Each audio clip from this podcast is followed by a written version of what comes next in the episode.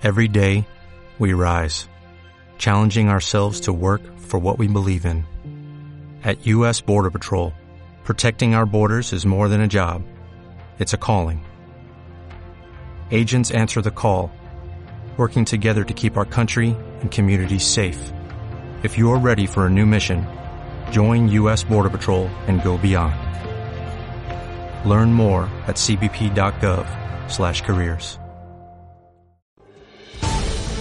La divisa. Pedro Javier Cáceres.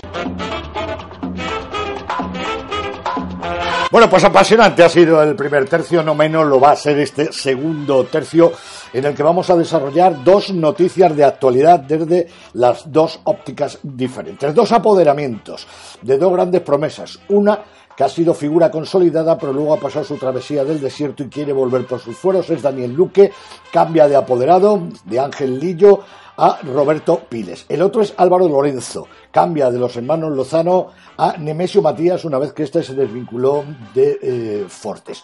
Con ambos toreros y con los apoderados eh, vamos a hablar para saber el porqué y las ilusiones, el porqué de esos cambios y las ilusiones de cara al 2018. Y luego el bloque político porque ya hablábamos eh, en ese primer tercio con Nacho Lloret sobre la noticia positiva de Alicante y a ello se va a referir Javier Fernández Caballero para terminar con las efemérides y la música de cierre habitual de cada tercio. Comienza aquí nuestro segundo tercio. Ya nos espera Daniel Luque con flamante y nuevo apoderado. Torero, torero, torero, torero, quisiera yo ser. Torero, torero, torero. Fue a México, ha triunfado, ha hecho una campaña, un final de campaña espectacular, vuelve a sonreír y a temporada nueva, apoderado nuevo. Hablamos de Daniel Luque, que roto su compromiso con su antiguo mm, apoderado, con Ángel Lillo, pues eh, eh, ha fichado por Roberto Piles, dentro de lo que es eh, uno de los eh, mm, colaboradores importantes de, Plaza 1. No sé si esto tiene, tiene conexión o no, pero ahora lo vamos a saber. Daniel, buenas noches. Buenas noches. Buenas noches. Mm, yo me atrevería a darte la enhorabuena porque mm, eh, creo que eh, te has merecido el ir más o menos de la mano de un apoderado dentro de una casa grande para ese relanzamiento de tu carrera del que hablábamos a raíz de terminar en tono muy alto la temporada esta del 2017? Bueno, sobre todo, mira, la colaboración de Pille, pues, pues sí, es verdad que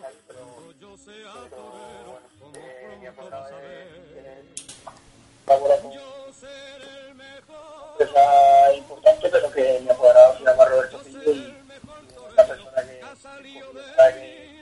para que empiece una nueva etapa y una nueva una nueva ilusión y, bueno, la verdad que sí. Eh, eh, ¿Por qué la ruptura con Ángel Lillo, que parece que ha hecho algunas declaraciones en las que no estaba de acuerdo, decía que había sido unilateral, no de mutuo acuerdo, como se suele decir siempre? Sí, sobre todo, bueno, lleva razón, o sea, eh, eh, la verdad que él quería seguir, pero pero pero yo pues eh, lo, todo lo que empieza se acaba y las relaciones personales es magnífica, es extraordinaria, yo le tengo mucho que agradecer y, creo que mutuamente pues hemos congeniado bastante bien y, la relación profesional no sigue, pero la, personal sigue, sigue igual que antes, ¿no? Y, bueno, eh, sabes que todas las, cosas de apoderamiento pues siempre sale que es de común acuerdo y, de que los dos estamos de acuerdo, pero al final nunca es verdad. O sea, siempre se dice eso, pero está claro que, mm, es muy raro, ¿no? Que se produzca que se produzca esa situación. ¿Que ¿Por qué Roberto Piles? Luego vamos a hablar con Roberto y nos va a contar que por qué se ha fijado en ti y está tremendamente ilusionado. Pero ahora le pregunto al torero primeramente que por qué Roberto Piles. Pues mira, eh, Roberto Piles pues, pues, es, un, es, un, buen profesional, es un, es un hombre que está dedicado al mundo del toro y ha llevado a todos los importantes. Y, bueno, son de las cosas que, bueno, que, que, uno ve claro y, y yo antes de, lo profesional pues miro lo personal y creo que, es una persona que, que me puede aportar mucho y, y creo que juntos podemos conseguir lo que tanto, tanto voy buscando, ¿no? ¿Habéis hablado ya de planteamiento para la próxima temporada, para el 2018? Bueno, se ha hablado un poco ahí por encima, pero, pero bueno, yo ahora mismo lo que me preocupo es de prepararme, Pedro, y de estar, mentalizado y de estar eh, y mantener el mismo nivel que con que termine la temporada, ¿no? Y, con mucha ilusión y sobre todo eh, el intentar de, tener un inicio un inicio importante y, bueno, pues ahora mismo no sé nada, pero pero eh, que al final es mejor apoderar uno, es uno mismo y, bueno, pues eh, la, eso son etapas de la vida y, y bueno, eh, la verdad que ahora con Roberto pues empieza una etapa nueva y, y con Roberto, sin Roberto, con Ángel, sin Ángel, aquí el mejor apoderado es uno, pienso que es importante, ¿no? Eh, ¿Vuelves a América, Daniel? Sí, me voy ahora el día 16, que voy a- al Festival de Quito y a, y a Riobamba. Pues que haya muchísima suerte y lo dicho, enhorabuena, un salto cualitativo que puede ser muy importante para ese 2018 que esperas, esperamos todos eh, con tremenda ilusión. Muchas gracias, un abrazo fuerte. Se anuncia una corrida en los carteles. Un hombre solamente va a torear. Y huele en la esquina. Y del torero al nuevo apoderado, había que saber por qué Roberto Piles se ha fijado para apoderar en el 2018 a, Daniel Luque. Con él charla nuestro subdirector Javier Fernández Caballero. pues sabe, para y y pisar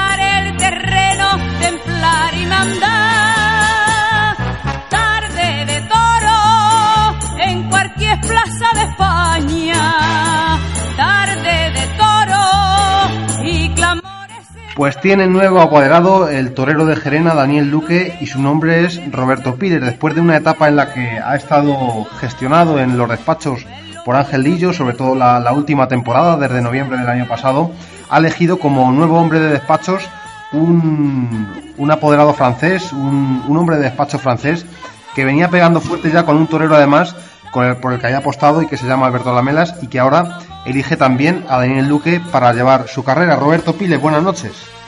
Buenas noches. En primer lugar, cuéntanos a, a los oyentes de la divisa cómo surgió la decisión, cómo, cómo reciben la llamada o si eres tú el que llamas por contra a Daniel Luque y cómo ha surgido todo. Bueno,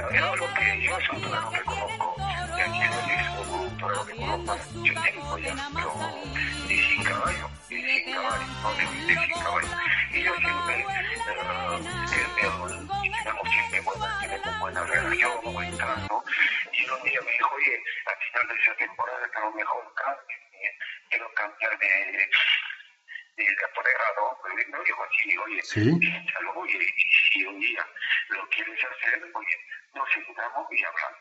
Pero yo le dije una cosa, porque hay una cosa que no siempre les tengo, eh, que se lo, lo que voy a decir se lo he dicho a él, le digo, tú el único defecto que tienes es que eres de, como, como lo sentido, como tiene un súper dotado, eso.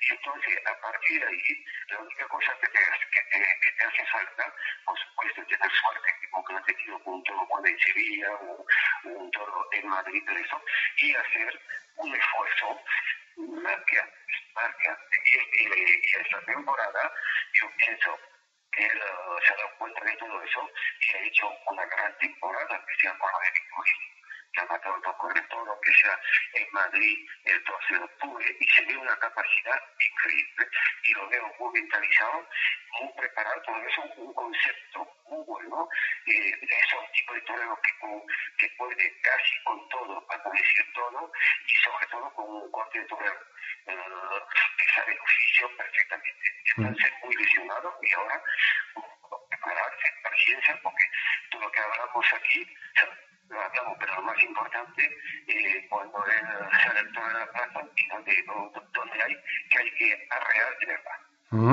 En, en este sentido, esa oreja que cortó el 12 de octubre en Madrid, supongo que sería un trampolín importantísimo para la próxima temporada, pero, pero estamos hablando de plazas en las que no ha estado esta campaña, por ejemplo, como Sevilla y, y también pues un puesto más privilegiado que el que has tenido este 2017 en Madrid. Eso, eso sobre el papel, pues suponemos que, que estará más o menos arreglado, ¿no, Roberto? Exacto, más o menos.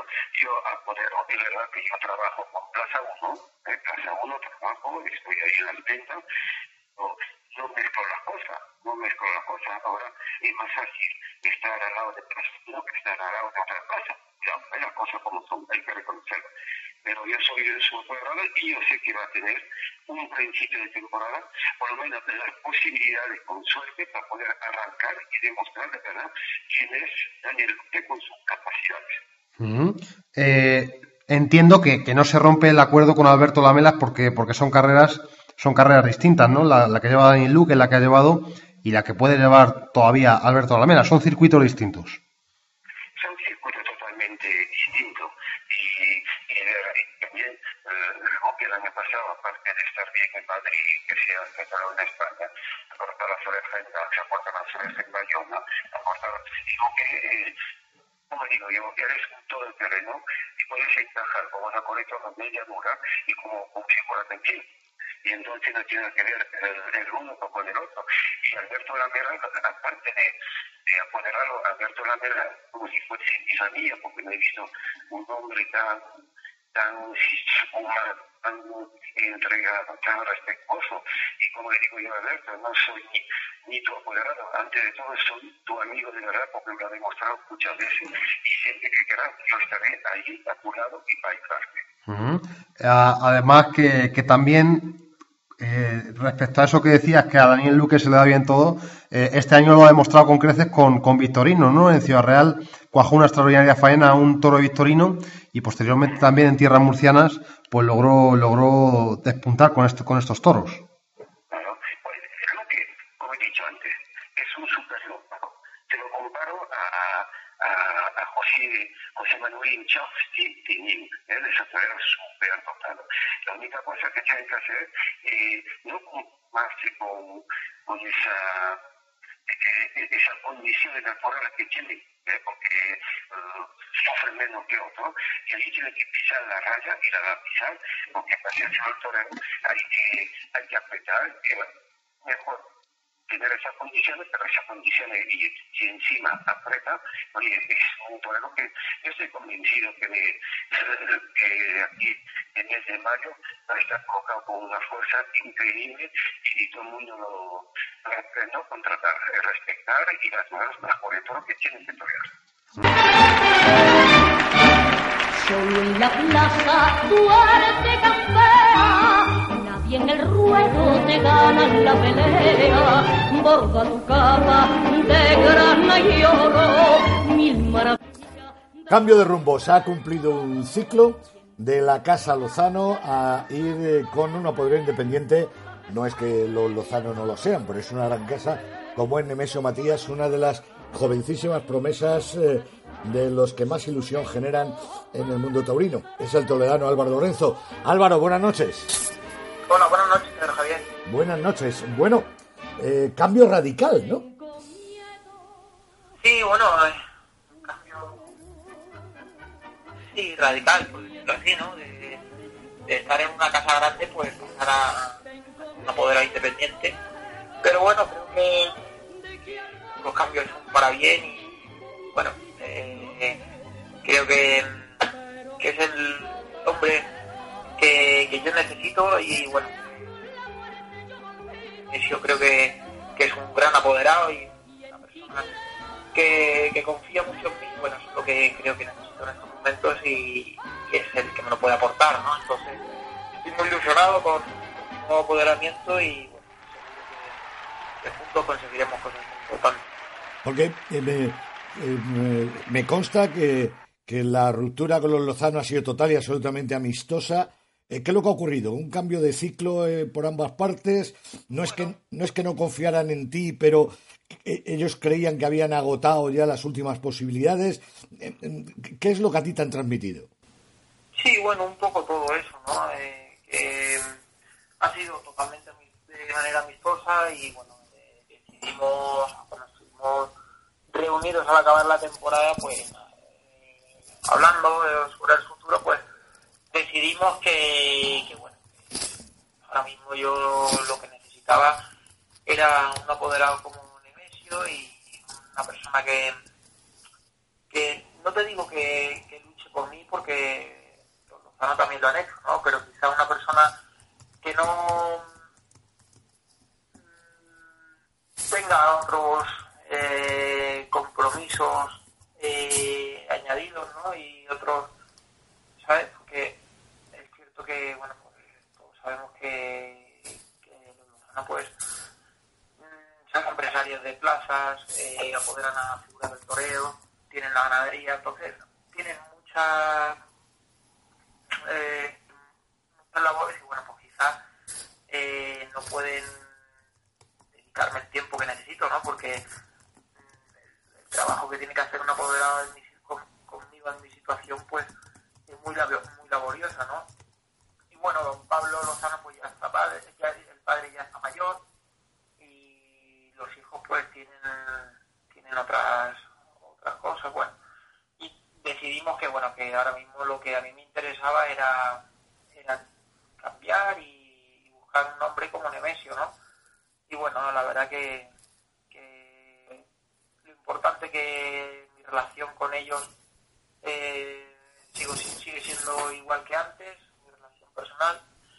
Pro- Profesionalmente pues ya no estamos juntos, pero, pero bueno, eh, lo importante es que la relación personal esté intacta y, y bueno, eh, siempre estaré muy agradecido ¿no? a todo lo que han hecho por mí y, creo que creo que bueno que ellos también están contentos ¿no? con conmigo de, de todo el tiempo que hemos pasado juntos ¿no? y bueno pues creo que, que ha sido un cambio para bien y por ambas partes y bueno eh, para tener suerte y que, y que pueda aprovechar las oportunidades que me den ¿no? Ya, como último servicio prestado, eh, ¿en algún momento te asesoraron eh, por dónde debía de tirar tu carrera? ¿En algún momento te dijeron o les sugeriste tú sin Nemesio y te dijeron que era el hombre adecuado? Porque me consta de que algo de eso hubo, ¿no? ¿O cómo llegó Nemesio a tu vida? Sí, sí, sí, totalmente, ¿no? Cuando estuvimos hablando, a ver, a mí Nemesio ya anteriormente, yo ya lo, lo conocía desde hace mucho tiempo, tenía muy buena relación con él, eh, teníamos una amistad muy buena. Y bueno, cuando hablé con ellos, pues, hablando de quién podría ser mi hombre, pues, mm, primeramente ellos eh, me dijeron, mira, este hombre es el que a ti te interesa en estos momentos, ¿no? Y bueno, pues a mí me pareció fenomenal. Eh, a continuación, pues yo hablé con, con Nemesio, le dije que, bueno, que me gustaría hablar con él y eso, y llegamos a un acuerdo. Y nada, la verdad que, también han sido partícipes, ¿no? En, en este apoderamiento, ¿no? Oye, eh, cuéntame para terminar. eh, América Nada, preparación intensiva y planes para el 2018. Bueno, América, América de momento nada. Eh, no sabemos si, si más adelante podrá, podrá salir algo, pero de momento no, no tenemos nada.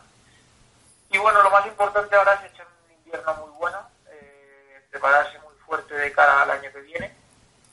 Creo que creo que voy a hacer un- una preparación eh, muy buena y la preparación correcta que yo necesito ahora mismo y bueno, eh, el año que viene pues intentar entrar en, todas las ferias que podamos y, y a partir de ahí pues intentar triunfar para, para abrirme paso.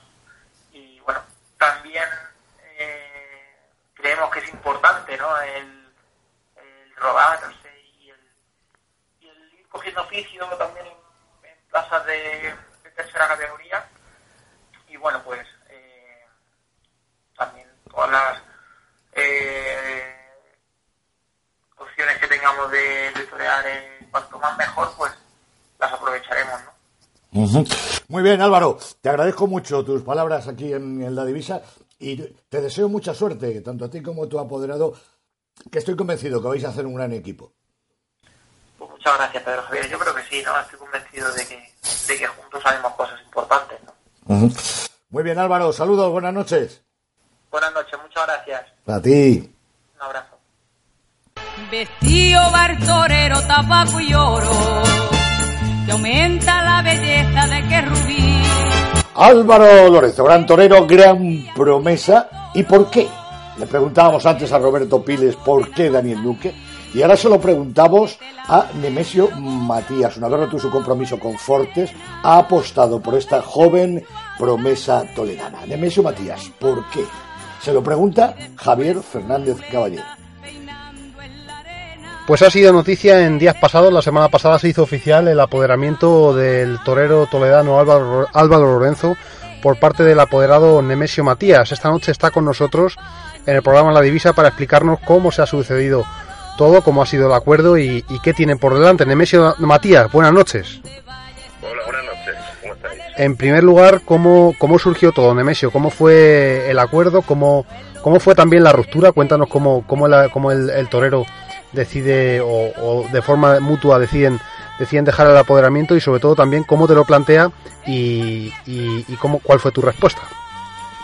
Pues nada, yo estaba libre porque le había dejado el, apoder- el apoderamiento anterior y me llamó Álvaro, que acaba de llegar a un acuerdo mutuo con Pablo Lozano, que es la persona que está con él estos años, y yo le pregunté que si había quedado todo bien, me dijo que estaba todo perfecto, que don Pablo estaba encantado de seguir ayudándole, que le dejaba su casa abierta, y le dije que si era así, pues que podíamos hablar, y a partir de ahí empezamos a hablar, y bueno, hemos llegado al final, que es con un apoderamiento, que se trata que salga todo bien. Ujú. Supongo que supongo que también para poner un poco a, a todo el oyente en, en antena eh, también habrán sido muchísimas las propuestas después de la ruptura con Saúl Jiménez Fortes que, habrán llegado a, casa de Nemesio, ¿no? Pues mira, tampoco mucha, porque ya sabes cómo está esto, pero yo, yo soy una persona muy seria, no habla con ningún torero que, que, que, que, haya, que tenga apoderado. ¿eh? Yo con el que he hablado más ha sido con Álvaro, porque ha dicho, oye, he dejado a Lozano.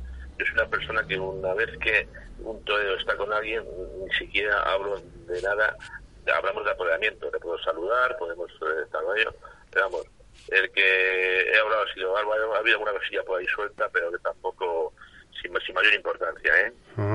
Eh, además, además ha habido ha habido un, un 2016 en el que bueno ha destacado en plazas de importancia ha, ha toreado en Francia en Dax creo recordar que, que fue en Dax toreó en, en plazas como Madrid la confirmación de alternativa luego en Santander cortó dos orejas esa corrida de Castillejo de Huebra y para finalizar para finalizar temporada pues ese aldabonazo en Albacete además de otros festejos de menor importancia como fue Labrada ¿qué has visto tú en el 2016 de Álvaro Lorenzo y sobre todo cómo, cómo puedes estructurar la próxima temporada, la 2018, basándose en una plaza como Madrid. Sevilla también se me ha, co- se me ha olvidado que, que en 2000 en 2017 pues estuvo anunciado. Bueno, pues te cuento, yo le he visto do- do- en 10 o dos tardes, porque coincido con él. Ha sido Valencia, estuvo muy bien. La verdad que un ton complicado, le cortó una oreja. Y luego le he visto Santander. En Santander, la verdad que estuvo sensacional. Si le acompaña un poquito la espada, en vez de cortar dos orejas, hubiera cortado tres. O sea que estuvo muy bien. Eso es lo que le he visto en el año 2016. Y es cierto, es cierto que es un torero con muchísima proyección, es un torero que no está visto, es un torero que lo que le falta es torear, y sobre todo las características de Álvaro es una persona que tiene el, el torero en la cabeza, y aparte de tener todo en la cabeza, tiene una técnica muy buena, o sea que, y, y es joven. Entonces yo lo que le, le contaba es que íbamos a hacer un proyecto a tres años, que a mí me gusta trabajar, ¿eh? a tres años, y sigue viendo año a año luego, ¿eh? y yo creo que tiene todo por hacer y todo puede enseñar en, en- de su tauromaquia y de, su forma de, ser, porque también es un chico muy agradable, le conozco hace muchos años, eh, vamos, eh, cuando vamos a colaborar profesionalmente es ahora estoy muy contento de haberlo hecho con él. Ujú. Además, pre- Estoy muy contento. precisamente ese, ese, ese horno a fuego lento que han ido haciendo los Lozano es precisamente el que tú, el que tú planteas también a su carrera, un, un horno a fuego lento que durará tres años con Lozano, eh, creo que rec- recordar que han sido cuatro, entre cuatro y cinco, desde que lo, que lo cogieron como, como novillero y, y bueno, es precisamente ese camino el que, el que empieza y el que empezáis a estructurar, ¿no, Nemesio? Sí, la verdad que la cosa está difícil, pues sabes que ha habido muchas novedades. Él lleva un año y medio de matador de toros y en este año y medio de matador de toros pues ha todavía 18 tardes y lo que vamos a tratar este año es que todavía un poco más, ¿eh? también manteniendo los, los sitios de importancia y manteniendo los carteles, que eh, como tú sabes desde la independencia pues siempre cuesta un poco más, pero sobre todo lo que más me ilusiona es el torero, o sea Álvaro teniendo otras opciones y pudiendo hacer otras opciones, era que ido, que juguemos fuerte, va a jugar muy duro el año que viene, lo vais a ver, porque sabe que la independencia es dura y él se ha querido venir conmigo, nosotros no tenemos ninguna ninguna plaza de toros, no tenemos ganas de ir, no tenemos absolutamente nada, ¿eh? y lo que vamos a hacer es luchar, abrirnos paso y sobre todo llegar donde él quiere, que llegar a lo más alto, entre, entre todas las ferias. Por último, Nemesio, no sé si quieres apuntar algo respecto a la ruptura con Fortes, una, una etapa, eh, yo creo que, que, bueno, habéis dejado las cosas claras durante todos estos años, tampoco ha sido fácil, sobre todo por esos dos percances gravísimos que, que ha, sufrido, ha, sufrido, Saúl, y, y, no sé si quieres apuntar algo, Nemesio. Nada, nada, que le deseo muchísima suerte, él sabe que yo soy una persona que puede contar conmigo en lo bueno y en lo malo, ¿eh?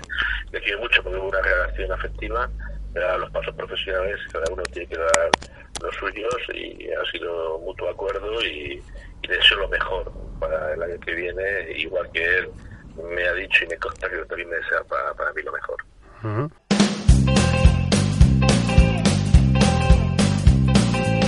Y llega el momento del bloque político de saber cómo se ha comportado la bicha, la bicha de la política con la fiesta de los toros. Habrá buenas noticias, habrá malas, qué es lo que estará ocurriendo. Eso quien lo analiza todos los lunes aquí en La Divisa, en ese bloque político, es Javier Fernández Caballero. Sepamos qué pasó esta semana. En el bloque político de esta semana traemos una buena noticia, una gran noticia. El PSOE de Alicante ha aprobado la prórroga del contrato de la Plaza de Toros en la Junta de Gobierno Extraordinaria celebrada en el consistorio levantino. El socialista Gabriel Echavarri, alcalde de la ciudad, ha aprovechado que la izquierda radical de Compromís ha salido del equipo de gobierno para aprobar dos prórrogas de la UTE de Simón Casas y Toros del Mediterráneo. Recordamos que Compromís retrasó el 9 de septiembre esta decisión porque quería hacer una revisión en el pliego de condiciones, algo que finalmente no ha salido adelante. En relación a esta decisión, la empresa formada por la UTE de Simón Casas y Toros del Mediterráneo ha agradecido públicamente en un comunicado al Ayuntamiento de Alicante la concesión de la prórroga para las temporadas 2018 y 2019. Entendemos que dicha concesión es un reconocimiento a la labor desarrollada en los últimos cuatro años, dicen, y por lo tanto nos carga de responsabilidad para mantener la misma línea. Asimismo han señalado que quieren agradecer también a la afición alicantina su movilización y compromiso con esa defensa de la continuidad de los toros en Alicante. Desde esta empresa, han dicho, seguiremos trabajando para evidenciar que la toromaquia es una fuente de riqueza cultural, social y económica y que está estrechamente ligada a la historia del pasado, del presente y del futuro de la ciudad de Alicante, sin que deba esto cuestionarse nunca más en su continuidad por motivos políticos.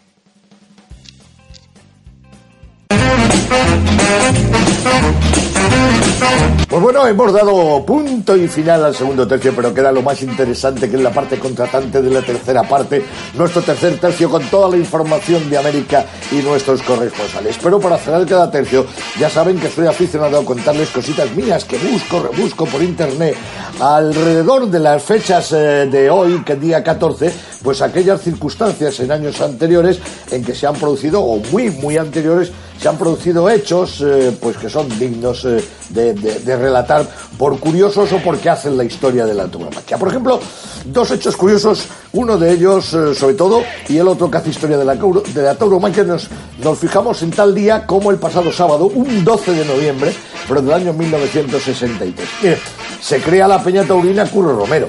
Bueno, pues eso no tendría mayor relevancia. Pero el hecho reseñable es que dentro de la historia taurina, eh, pues sí la tiene porque esta asociación, esta Peña Taurina Curro Romero, fue creada en Bosnia por los cascos azules españoles en la ciudad de Medjugorje, donde se encontraban destinados realizando su misión humanitaria. Y un 15 de noviembre, tal que mañana, pero del año 1987, hubo que lamentar la muerte de un taurino impar, de los que ya no quedan de Rafael Sánchez el Pipo.